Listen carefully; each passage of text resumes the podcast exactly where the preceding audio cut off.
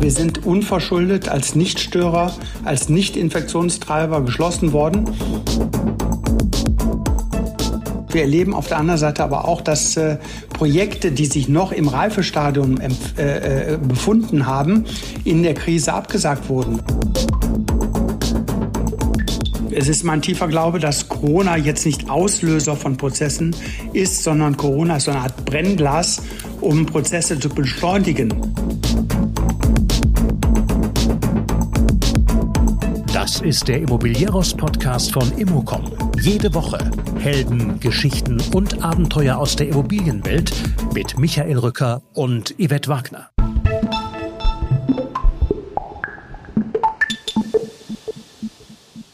Die Lage ist verheerend, sagt Otto Lindner, Vorsitzender des Hotelverbandes Deutschland und Selbstbetreiber mehrerer Hotels.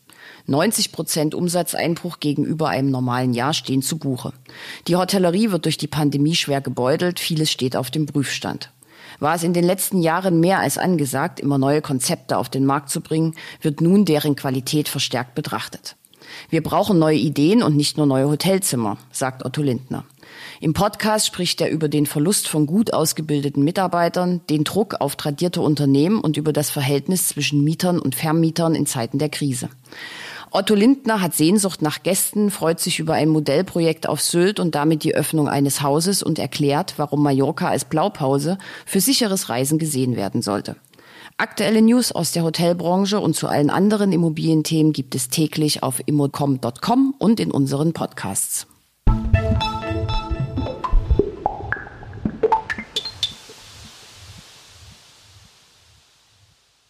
Im Immobilieros Podcast ist heute Otto Lindner zu Gast. Äh, er ist Vorsitzender des Hotelverbandes Deutschland, selbst Betreiber mehrerer Hotels. Hallo, Herr Lindner. Hallo, Frau Wagner. Grüße, hallo. Ich würde gern sehr aktuell einsteigen. Vor wenigen Tagen gab es eine Bundespressekonferenz äh, der Hotelbranche, bei der auch Sie dabei waren. Das sollte ein Weckruf sein. Der Übernachtungsstand entspricht derzeit dem des Jahres 1992. Sie wurden zitiert mit, man verdurstet nicht am Anfang der Wüste, sondern am Ende. Wie ist denn die aktuelle Situation der Hotelbranche? Ja, die, die Situation ist verheerend. Wir haben jetzt äh, seit 13 Monaten die Krise. Wir sind seit dem 2. November im zweiten Lockdown.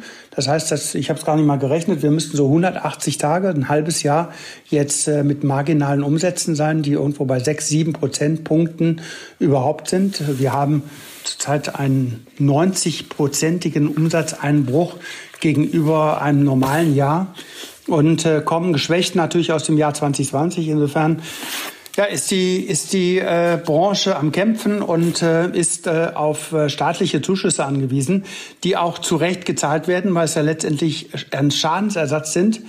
Wir sind unverschuldet als Nichtstörer, als Nicht-Infektionstreiber geschlossen worden. Wir werden dem obersten Ziel der Politik zur Mobilitätseinschränkung der Bürger unterworfen und äh, da äh, erwarten wir, wie wir finden, zu Recht und das bekommen wir auch ausgezahlt, äh, ein Schadenersatz. Äh, das ist extrem kompliziert, kommt sehr spät.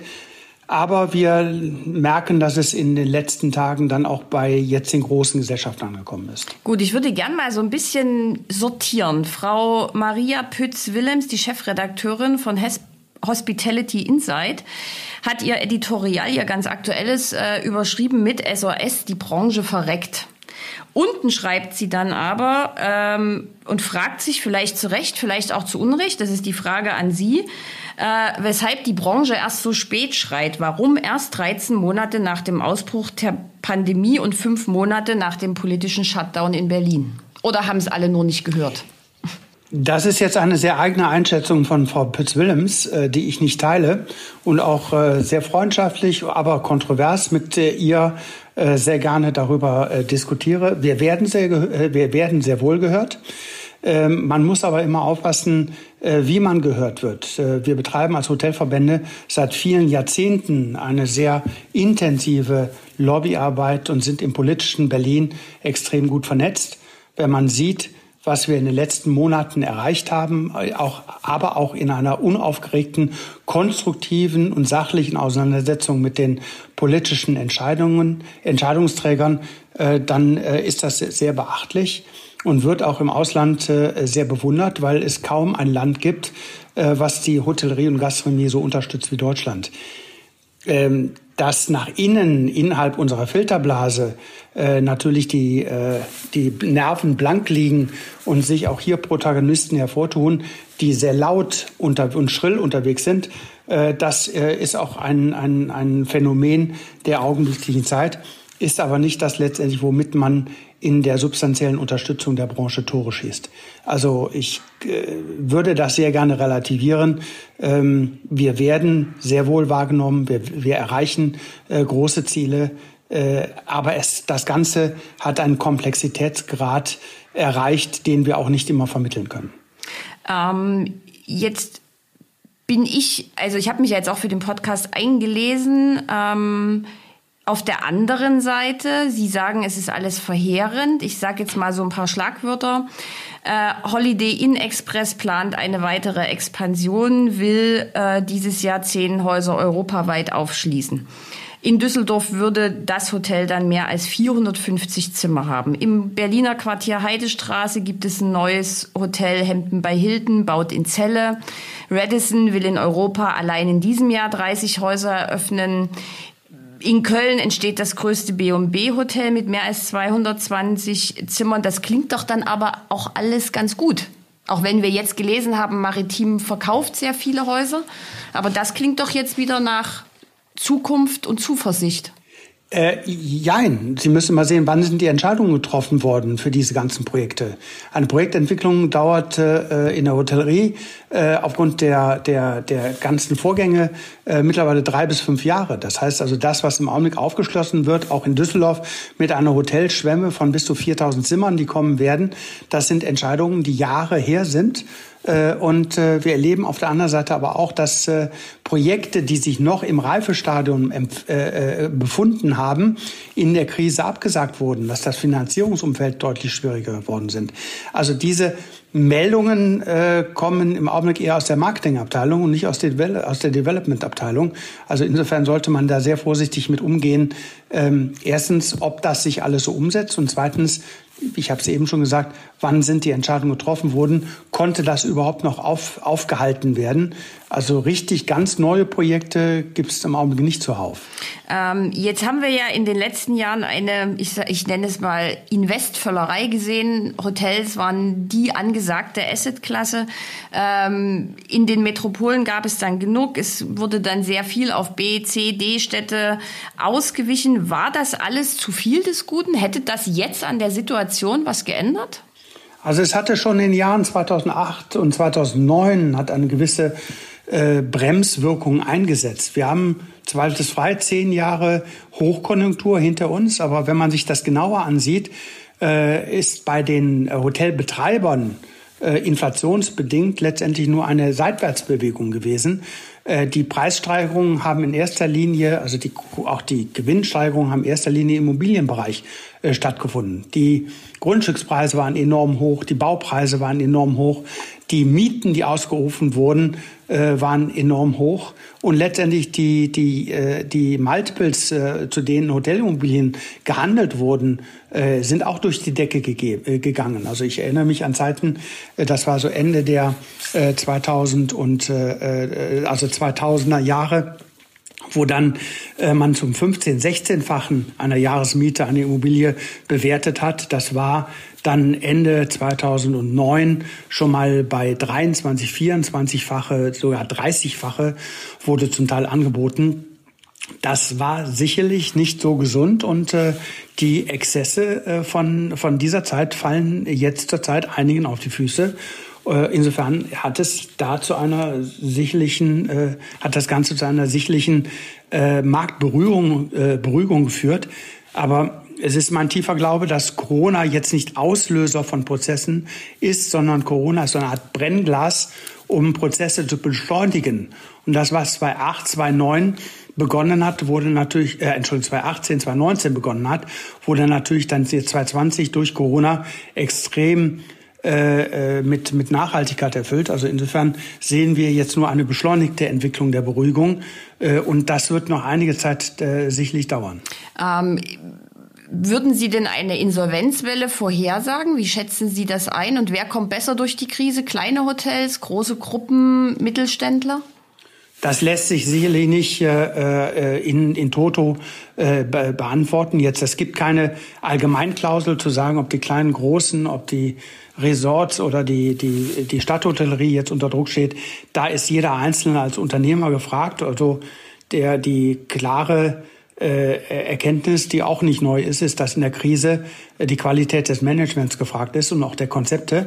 Das ist auch das, was ich seit langen Jahren sage, dass Deutschland äh, äh, sehr viele Hotelkapazitäten hat und dass wir neue Ideen brauchen und nicht nur einfach neue Hotelzimmer. Äh, es gibt einen großen Trend äh, zu Deutschlandtourismus. Ähm, das heißt, wir haben es letztes Jahr ja schon in dreieinhalb Monaten gesehen, wo wir auch touristisch wieder arbeiten durften, dass man äh, an touristischen Standorten deutlich besser zurechtkam als jetzt in Business-Standorten. Also man kann sagen, dass äh, die Resorts äh, äh, einen guten Restart haben werden. Ich habe gerade vor paar Minuten gehört, dass am 1. Mai ähm, Sylt wieder aufmachen darf mit einem guten Restart. Oh. Äh, rechnen wir da. Wir haben letztes Jahr als Modellversuch äh, soll Sylt wieder aufmachen. Wir haben letztes Jahr in dreieinhalb Monaten mit einem kleinen Haus auf Sylt äh, sehr gut ge gewirtschaftet und gearbeitet. Äh, da jetzt gehen wir davon aus, dass wir ab heute sehr viele äh, sehr nette Anrufe von Stammgästen haben werden, die sofort zu uns kommen werden. Ähm, also es lässt sich nicht so genau beantworten. Natürlich birgt jede Krise, wie man so weiß, auch eine große Chance. Und natürlich sind einige aggressiver unterwegs als die anderen. Also äh, bis jetzt äh, hört man sehr wenig von Insolvenzen. Man sieht sie, aber äh, die größeren Insolvenzen sind ausgeblieben. Aber um in meinem Bild zu bleiben, man verdurstet äh, nicht am Anfang, sondern am Ende der Wüste. Und jetzt ist die Phase, wo wir am vulnerabelsten sind. Und äh, es gilt jetzt äh, aufzupassen, dass man, dass die Oase, um ein weiteres Bild zu nutzen, äh, keine Fata Morgana ist, auf die man zuläuft, äh, sondern dass man sie auch wirklich erreicht. Kommen wir noch mal zu den Konzepten zurück, die Sie ja auch gerade äh, erwähnt haben. Es war ja irgendwie ein Trend, immer neue Brands rauszubringen. Ähm, also für mich schon so ein bisschen bis zur Besinnungslosigkeit. Also richtig unterscheiden konnte man sie dann nicht. Also es war immer besser und meistens auch ein bisschen schriller. Ähm, es sollte ja aber immer hochwertig sein, eine sehr gute Lage. Ähm, was macht denn ein gutes Brand jetzt aus? Also wer schafft es denn? Was muss es denn haben? Also Sie sprechen sicherlich die, äh, die, die Boutique-Hotels an, die Lifestyle-Produkte, die jetzt en masse in den letzten Jahren gekommen sind. Ähm, ja, die Nische ist jetzt zum Mainstream geworden in den letzten Jahren. Äh, interessant ist zum Beispiel, was Accor äh, gerade macht, dass sie sich unterschiedliche Marken dann äh, zu einem Portfolio zusammengekauft haben, um hier äh, äh, die Innovationskraft ihrer Gruppe zu stärken. Ähm, ja, letzten Endes gilt auch hier, dass äh, natürlich die Konzepte nachhaltig sein müssen. Äh, nur einfach zu behaupten, dass man äh, jetzt besonders hip und trendig ist, wird einem nicht weiterhelfen, sondern die Glaubwürdigkeit ist extrem wichtig und äh, äh, in, in, in meinem Geschäftsleben haben wir das mit einer Marke Me in All Hotels gemacht. Und wenn Sie sich das näher angucken, äh, erheben wir für uns auf jeden Fall den Anspruch, dass wir eine Alleinstellung in diesem, in diesem Markt haben und äh, äh, dass wir uns darüber sehr gut differenzieren können. Ähm, aber zweifelsohne ist das ein Trend, der auch über die Verbraucher uns herangetragen wurde. Übrigens nicht nur in der Hotellerie, sondern insgesamt, sondern das Thema Erlebnis ist extrem wichtig geworden. Schauen Sie sich die Automobilindustrie an. Äh, die Extras, die dort äh, abgefordert werden, äh, machen mittlerweile einen hohen Teil des Kaufpreises aus. Das heißt, man möchte keinen Mainstream haben, man möchte, man möchte individualisierte Produkte dann vorfinden, man möchte sich sein eigenes Erlebnis bauen und dem werden die neuen Konzepte sicherlich sehr gerecht, was natürlich den Druck auf die ich denke, nenne es mal tradierten, äh, zum Teil auch ideenlosen Hotels, die auch gebaut wurden, äh, oder auch Häuser, die, die äh, ein, ein, ein Lebensalter erreicht haben, wo man über ein neues Konzept nachdenken muss. Äh, das sind äh, das sind natürlich die Herausforderungen, mit denen wir uns jetzt stellen müssen. Ich spreche ja heute mit Ihnen als äh, Vorsitzender des Hotelverbandes. Wenn Sie jetzt schon Ihr eigenes Unternehmen ähm, erwähnen, dann sei wenigstens der kleine Zwischenschwenk gestattet.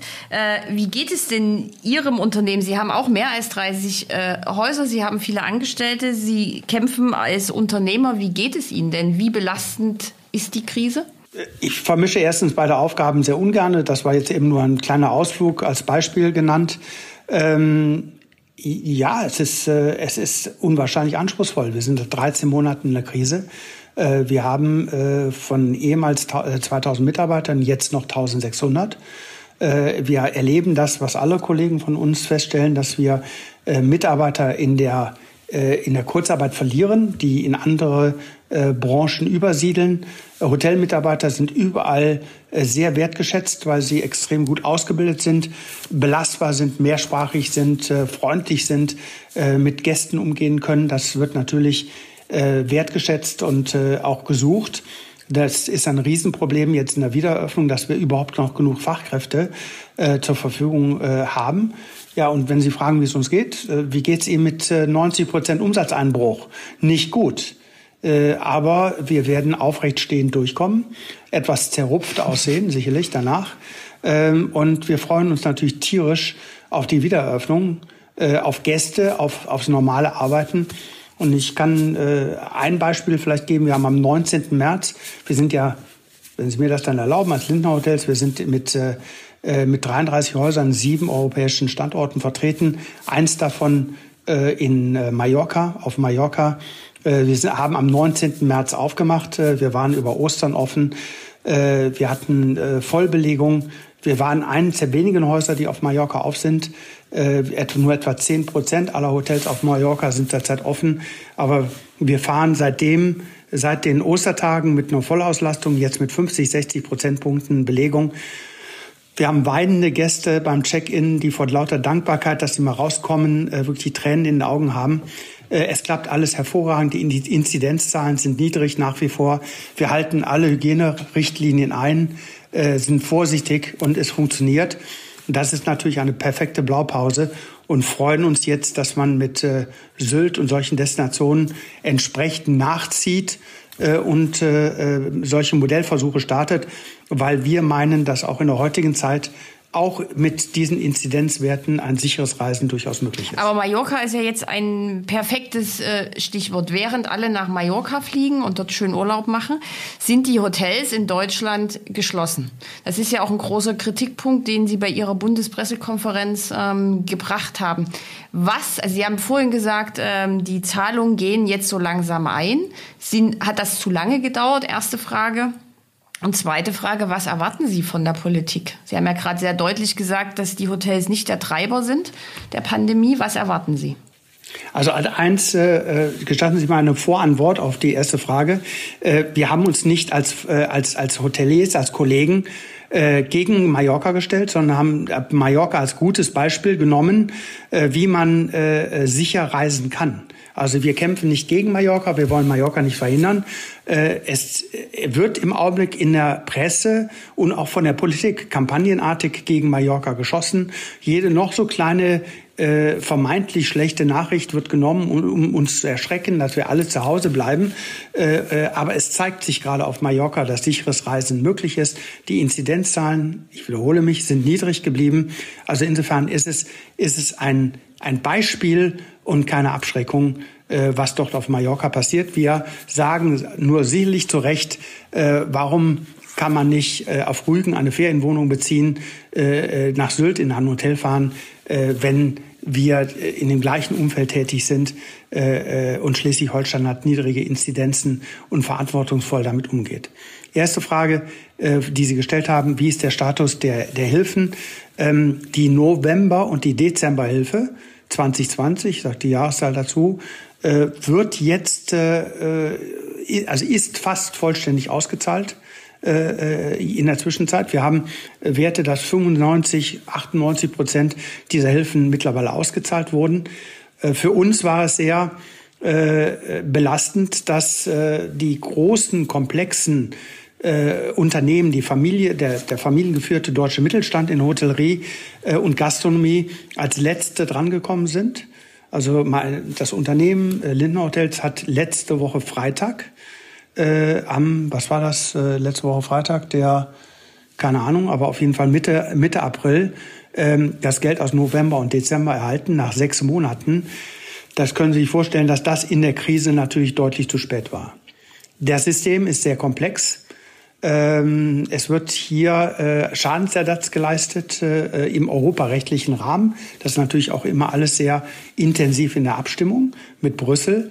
Ähm, für das Jahr 2021 äh, gibt es eine komplett andere Berechnungsgrundlage, das sogenannte Überbrückungsgeld 3 und einen Eigenkapitalersatz. Ähm, und man muss also eins feststellen, dass die Hilfen großzügig gelaufen sind äh, und dass viele zufrieden sind. Besonders die kleinen Hotels äh, haben, haben eine wirklich gute Hilfe bekommen. Die größeren Hotelgruppen sind weniger berücksichtigt worden, was wir systematisch nicht verstehen können. Warum wird man für Wachstum und Schaffung von Arbeitsplätzen letztendlich bestraft, indem man weniger Hilfe bekommt? Und jetzt gilt es im Jahr 2021 in einer sehr komplexen, komplett anderen äh, Regelungslage, dieses äh, nachzuarbeiten. Und hier sind wir im sehr engen Austausch mit den politischen äh, und ministeriellen äh, Entscheidungsträgern, um letzten Endes, also das Einfachste wäre zu erreichen, dass äh, die Hilfe jetzt genauso weitergeht wie November und Dezember. Das hat sich bewährt, erprobt. Äh, jetzt wird wieder was komplett anderes aufgelegt und da ist es unser Bemühen, hier etwas äh, Ordnung und Gerechtigkeit reinzubringen. Das ist die ganz große Herausforderung. Wissen, wissen Sie denn, warum das geändert wird? Also warum ein funktionierendes System umgestellt wird? Nee, keine Ahnung, kann ich Ihnen nicht sagen. Also ich kann es Ihnen nicht sagen. Es ist natürlich, man muss, man muss die Entscheidungsträger in Schutz nehmen. Es ist ist in der Komplexität ist es, äh, ist es kaum noch zu gewährleisten. Wir haben äh, äh, als unsere Ansprechpartner in den Ministerien, wissen wir, sind morgens um 7 Uhr, abends um 9 Uhr zu erreichen, sind sieben Tage die Woche zu erreichen. Sie kämpfen äh, wie die Berserker, sind zugänglich äh, jetzt für, äh, für unsere Empfehlungen, äh, für unsere Sachargumente das hatte ich eben gesagt, Verbandsarbeit äh, passiert nicht schrillschreiend in der Öffentlichkeit, sondern äh, konstruktiv, äh, eben auch sehr oft in Zweiergesprächen. Äh, und das tun wir zurzeit auch. Und wir sind guter Hoffnung, äh, dass wir das in eine vernünftige Form bringen werden äh, und äh, dass wir mit unseren Sachargumenten durchkommen und dass wir damit auch gerade der mittelständisch geführten Hotellerie in Deutschland äh, äh ein Überleben und einen Restart ermöglichen. Ähm, wie, wie ist denn Ihre Zukunftsprognose, wenn wir gerade von, von Restart ähm, sprechen? Was wünschen Sie sich denn? Weil, wann sollte es wieder losgehen? Machen Sie es von Inzidenzen abhängig? Oder sagen Sie, jedes Hotel kann offen sein, weil wir haben alle Hygienekonzepte? Weil das Versprechen im, im vergangenen Jahr war ja, jeder, der ein Hygienekonzept hat, bestimmte Dinge macht ähm, darf dann auch ähm, öffnen. Ich jetzt als Konsument erlebe, dass ich in Berlin ähm, mir an der Rezeption das Brötchen abholen muss und meinen Kaffee im Pappbecher auf dem Zimmer zu mir nehmen muss. In Düsseldorf dagegen kann ich sogar auf dem Freisitz sitzen und die Bar hat offen, zwar nur für Hotelgäste, aber trotzdem. Das, was Sie gerade beschreiben, Frau Wagner, nennt sich Föderalismus. Ja. Äh, und äh, jedes, jedes Bundesland äh, kann für sich selbst entscheiden. Wir haben heute Dienstag, den 21. April. Das wird heute gerade anders beschlossen, weil das Infektionsschutzgesetz jetzt die föderalen Bundesländerentscheidungen überstimmen wird. Also ich bin ein Verfechter des Föderalismus, weil das hat sich bewährt, weil jedes Bundesland unterschiedlich ist. Ja, wir haben Wort gehalten, wir haben äh, in Hygienekonzepte investiert, wir haben alles und viel mehr umgesetzt, als das uns äh, die äh, Epidemiologen, äh, Mediziner und auch die Politiker und die Behörden vorgegeben haben. Und nein, wir sind nicht dafür belohnt worden. Man hat uns trotzdem geschlossen. Äh, das, das, äh, das ist einer der Hauptkritikpunkte, dass man hier zu wenig mutig gewesen ist. Letzten Endes wird äh, mit dem Konzept bleibt alle zu Hause im Bett ein, ein, ein, eine, eine, eine, ein Hilfsmittel äh, verfolgt oder eine Strategie verfolgt, äh, die seit Hunderten von Jahren äh, auch schon im Mittelalter gegolten hat, während der Pest, da nämlich alle dann zu Hause geblieben sind, die abgeschottet haben. Unsere Kritik ist, dass wir in der heutigen Zeit mit allen technologischen Möglichkeiten eigentlich hätten weiter sein sollen. Äh, auf der anderen Seite möchte ich äh, der Politik wirklich zugutehalten, dass wir äh, jetzt nicht äh, äh, sagen können, äh, dass äh, oder ich möchte nicht in der Haut der, der Politiker stellen, stecken, die das alles entscheiden müssen. Also insofern ähm, glaube ich, dass äh, wir äh, gut äh, damit fahren, konstruktiv miteinander zu arbeiten. Äh, aber ich finde es natürlich genauso hervorragend, jetzt über Modellversuche nachzudenken, wie jetzt in, äh, wie jetzt in, äh, auf Sylt äh, um Dinge einfach auch mal auszuprobieren. Wir haben gesehen, dass in Tübingen einiges mehr möglich war. Wir haben gesehen, was der Oberbürgermeister in Rostock gemacht hat. Das sind mutige Konzepte und davon versprechen wir uns mehr. Und jetzt mit der zunehmenden Geschwindigkeit der Impfkampagne hoffen wir natürlich, äh, dass wir in eine Restart-Situation hineinkommen äh, und glauben Sie mir, es tut mir als Hotelier weh, äh, von Ihnen zu hören, äh, dass Sie einen Pappbecher eine Rezeptur auf dem Zimmer mit Kaffee trinken müssen. Das entspricht nicht unserem Anspruch. Aber es ist anders leider zurzeit nicht umsetzbar. Aber wir werden zurückkommen und wir werden in Deutschland mit einer sehr starken inländischen Nachfrage äh, auch ein Vorteil gegenüber vielen anderen Ländern. Da würde ich dann gern noch mal drauf kommen. Ähm, ich würde gern noch einen ähm, Konflikt beleuchten wollen mit Ihnen. Vielleicht ist es auch gar kein Konflikt, vielleicht ist es auch nur ein Diskussionspunkt. Und zwar das äh, Verhältnis von Betreiber und äh, Verpächter. Auch da gab es ja in den letzten Monaten sehr viele Situationen, wer muss auf wen zukommen, wer kann wem was. Ähm, Stunden. Es gibt ja auch äh, die gesetzliche Auseinandersetzung mit dem Thema Störung der Geschäftsgrundlage. Wie ist da Ihre äh, Haltung als Verband? Und welche Erfahrungen haben Sie gemacht? Das hat ja eine Geschichte. Wir haben äh, diesen, diesen Katastropheneinbruch im März des letzten Jahres erlebt und mussten äh, sehr schnell alle, alle Häuser schließen. Es war kaum noch äh, über, äh, etwas möglich. Also der touristische Bereich ist eingebrochen, der gesamte Geschäftsreisebereich ist eingebrochen und äh, wir wussten alle nicht, äh, was wir tun sollten. Wir haben auch Schließungsverfügungen bekommen, zum Beispiel in Köln und äh, in, auf Sylt, Oberstaufen, im Allgäu, in Bayern. Ähm, in einigen Häusern war es einfach sinnlos aufzulassen, weil es keine Nachfrage mehr gab, obwohl man ja unter strengsten Auflagen noch Geschäftsreisen hat unterbringen können. Ähm, und dann äh, baute sich natürlich etwas sehr Interessantes auf, dass man, äh, äh, dass man natürlich dann äh, mit äh, den äh, Eigentümern gesprochen hat, hat gesagt, also wir äh, haben jetzt gerade geschlossen, wir haben von März bis bis Mai geschlossen gehabt. Wir haben, glaube ich, am 19. Mai so, so langsam wieder Umsätze gehabt, die signifikant waren. Und haben dann mit den Vermietern natürlich darüber gesprochen, wie man gemeinsam durch die Krise kommt. Und da gab es sehr unterschiedliche Reaktionen. Äh, dass man äh, zum Teil auf Verständnis gestoßen ist, aber zum Teil, also zu, aber auch viel, sehr oft auf großes Unverständnis. Äh, dass also die Immobilieneigentümer den Anspruch hatten, unbeschadet aus der Krise hervorzukommen. Es gab dann im März das Covid-19-Gesetz, dass die April, Mai und Juni Mieten äh, ausgesetzt werden können, ohne dass das zu einer zu einem Sonderkündigungsrecht des Eigentümer geführt hat. Aber zahlen muss ich sie ja dann trotzdem Ges irgendwann. Ja, da, da stand natürlich drin, die Mieten sind nicht geschuldet, Komma, Originalzitat, sind im Grunde aber nachgeschuldet.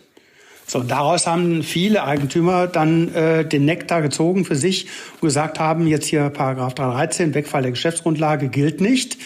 Und äh, wenn Sie über Verbandserfolge sprechen, wir haben dann in intensivsten Gesprächen äh, mit äh, allen Regierungs- und Nichtregierungsparteien erreicht. Und äh, in, da, da glauben Sie mir bitte, dass das so äh, viele, viele Gespräche waren auf unterschiedlichen Ebenen, dass dann im äh, Dezember 2020 äh, ein, ein, äh, eine sogenannte Klarstellung eröffnet wurde. Das war, das war im Artikel 240, äh, Paragraph 7 EGBGB, Sie merken, wie tief ich ja. im Thema bin, eine Klarstellung zum 313, wo gesagt wurde, ja, natürlich äh, gilt der 313, 536 äh, ist jetzt noch hier die Unmöglichkeit der Nutzung äh, des, äh, des äh, Pachtgegenstandes. Und äh, da stand umgangssprachlich ganz zum Schluss, setzt euch an den Tisch und einigt euch. Letzten Endes, was ja jeder vernünftige Vermieter äh, ohnehin hätte machen sollen, auch, auch Betreiber. Es wurde natürlich auf beiden Seiten übertrieben. Es gab Betreiber, die überhaupt keine Miete mehr gezahlt haben, auch über lange Monate nicht. Und Eigentümer, die auf den letzten Cent äh, beharrt haben, auch sofort vor Gericht gegangen sind. Und um da Vernunft reinzubringen, hat der Gesetzgeber äh, äh hier reagiert. Das Interessante zurzeit ist, dass in der, im zweiten Lockdown die Immobilieneigentümer auch mit der Gesetzesklarstellung deutlich zugänglicher sind, auch verstanden haben, dass man nur gemeinsam durch die Krise kommt. Wir haben ja im letzten Jahr alle gedacht, dass mit dem Frühling äh, wie damals 2003 SARS dann der Virus, das Virus äh, weggeht. Aber jetzt versteht man, dass, ähm, dass man partnerschaftlich sich äh, verhalten muss, weil eine Erkenntnis ist ganz klar verbreitet. Der nächste Pächter, Mieter wird immer der schlechtere sein. Also die, äh, insofern ist es immer gut, wenn man sich gegenseitig stützt. Was zurzeit läuft, ist, es gibt sehr viele unterschiedliche Gerichtsurteile jetzt schon. Also in der Klarstellung ist ja auch eine, äh, Frau Bundesjustizministerin Lamprecht hatte ja auch eine beschleunigte äh, Bearbeitung von diesen äh, Mietauseinandersetzungen äh, jetzt verkündet. Innerhalb von vier Wochen muss der Prozess stattfinden. Es gibt die ersten Urteile im ersten und in der zweiten Instanz, die aber interessanterweise widersprüchlich sind. Die einen sagen ja, es gilt äh, 313 und 536, die anderen sagen nein. Äh, die einen sagen ja, es gilt 313, aber die Hotelgesellschaften äh, hätten Rücklagen bilden müssen, drolligerweise bis zu 100 Prozent der Gewinne der letzten fünf Jahre. Äh, dann gibt es andere, die sagen nein, also 50 Prozent der Pacht äh, sind angemessen, darauf jetzt zu verzichten. Also das Ganze ist jetzt auf dem Weg zum Bundesgerichtshof äh, für eine höchstinstanzliche Klärung. Jetzt fragt sich natürlich, wann das zeitlich erfolgen wird, ob das genauso beschleunigt erfolgen wird.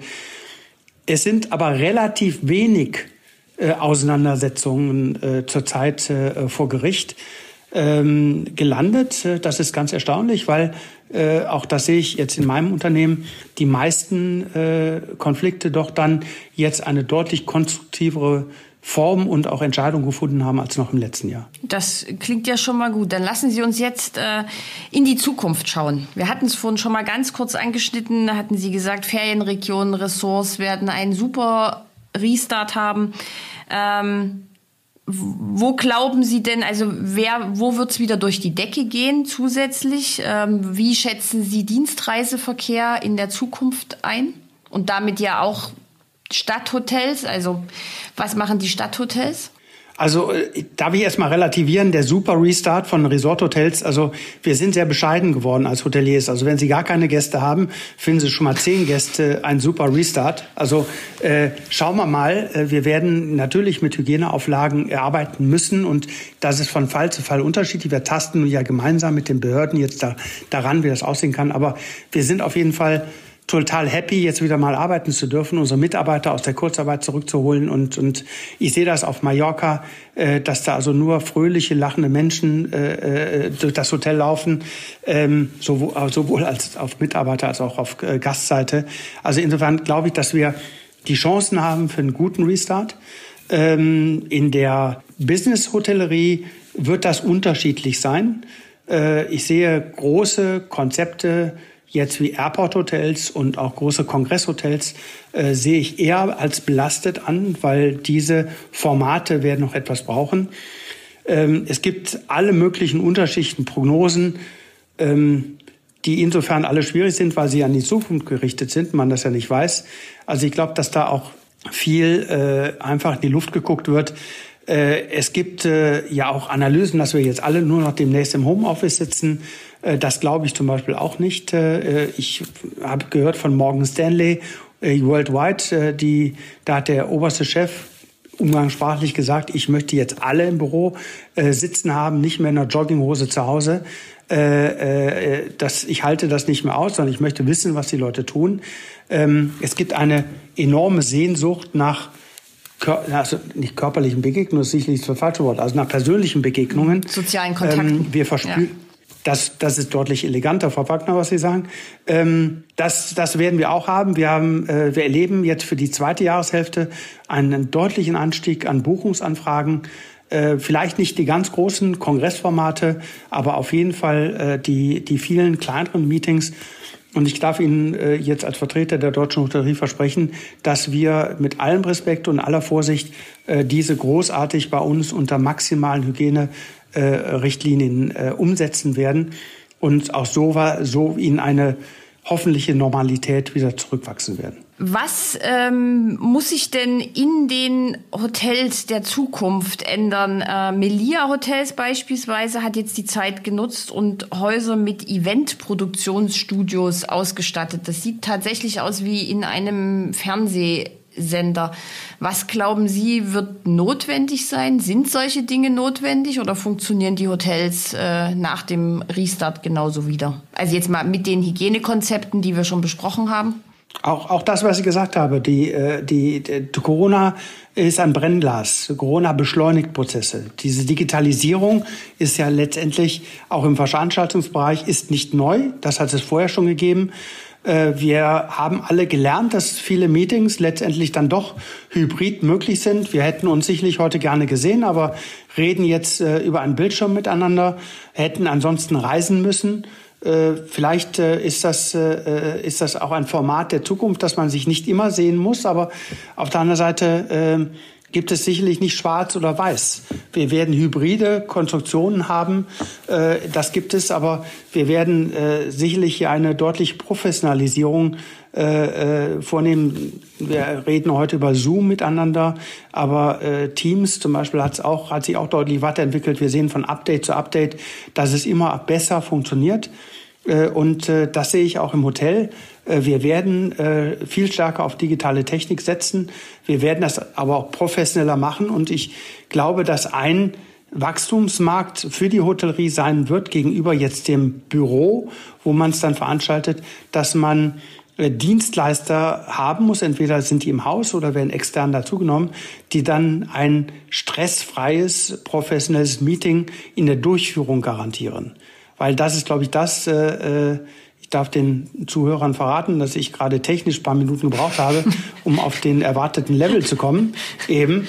Äh, und das nervt natürlich wahnsinnig. Und äh, ich kann mir vorstellen, dass das ein gutes Servicekonzept sein wird, dass man äh, in Zukunft dann äh, in den Hotels, äh, in den Veranstaltungslocations so etwas als, äh, als Dienstleistung anbietet, und das Ganze dann natürlich auch für alle Beteiligten erfolgreicher und erträglicher macht. Ähm, eine Frage zum Schluss noch, ähm, als Beispiel die Villa Kennedy in, in Frankfurt, Fünf-Sterne-Hotel am Ufer des Mains, sehr schönes Haus. Ähm, erfüllt eigentlich alle Faktoren. Das Haus wurde verkauft und soll in Zukunft als Seniorenresidenz umgebaut werden. Äh, sehen Sie, ähm, dass es ein paar Hotelabgänge, nicht ein paar, sondern viele Hotelabgänge geben wird und äh, dass Konversionen zum neuen Trend werden? Also ich bin jetzt nicht auf dem neuesten Stand, äh, wie das jetzt bei der Villa Kennedy ausgegangen ist, weil ich, man hat auch gehört, dass es da Widerspruch von Betreiberseite ausgegeben hat, dass dem nicht so ist. Aber vielleicht unabhängig von der Villa Kennedy gesprochen, ja, Konversionen sind interessant in beide Richtungen. Also ich, äh, äh, ich kenne viele Hotels, die aus ehemaligen Bürotürmen äh, äh, heraus dann zu einem, zu einem Hotel, also sehr schönen Hotels umgebaut wurden. Äh, und jetzt genauso ist die, der Weg natürlich andersrum. Wir haben in Städten wie Düsseldorf, Köln, München, Berlin, äh, Frankfurt äh, einen, einen riesigen Trend zu Mikroapartments. Äh, und Hotels sind idealtypisch geeignet, äh, gerade ältere Hotels mit noch größeren Zimmern, um solche Mikroapartments da reinzubauen. Äh, Hotels und Seniorenresidenzen sind natürlich ähm, in einem Atemzug zu nennen, ohne dass das sehr große Investitionen nach sich zieht. Ja, es ist letztendlich intelligent und jeder Immobilieneigentümer muss sich langfristig fragen, was er mit seiner Immobilie macht. Und äh, ich rede heute in meinen Bildern, ich bitte mir das nachzusehen, aber wie sagt der alte Indianerhäuptling, ne, wenn das Pferd tot ist, steig ab. äh, und sollte er für sich erkennen, äh, äh, dass äh, die Immobilie in der Nutzung eines Hotels keine Zukunft mehr hat äh, und auch der Betreiber wackelt, äh, weil, weil er dieses Geschäftsmodell nicht weiter vorantreiben kann, sollte man sich natürlich über Alternativen Gedanken machen. Und hier ist auch immer der mutige Unternehmer, Unternehmerin, natürlich der, diejenige, die letztendlich dann davon profitieren wird, äh, visionär zu arbeiten. Und dazu gehören auch harte Entscheidungen. Herr Lindner, vielen Dank für das aufschlussreiche Gespräch. Wir verabreden uns jetzt mal dann vielleicht persönlich in einem Jahr wieder und schauen mal auf die Hotelbranche und wie es ihr ähm, dann geht. Vielen Dank für das Gespräch. Ich danke auch. Vielen Dank, Frau Wagner.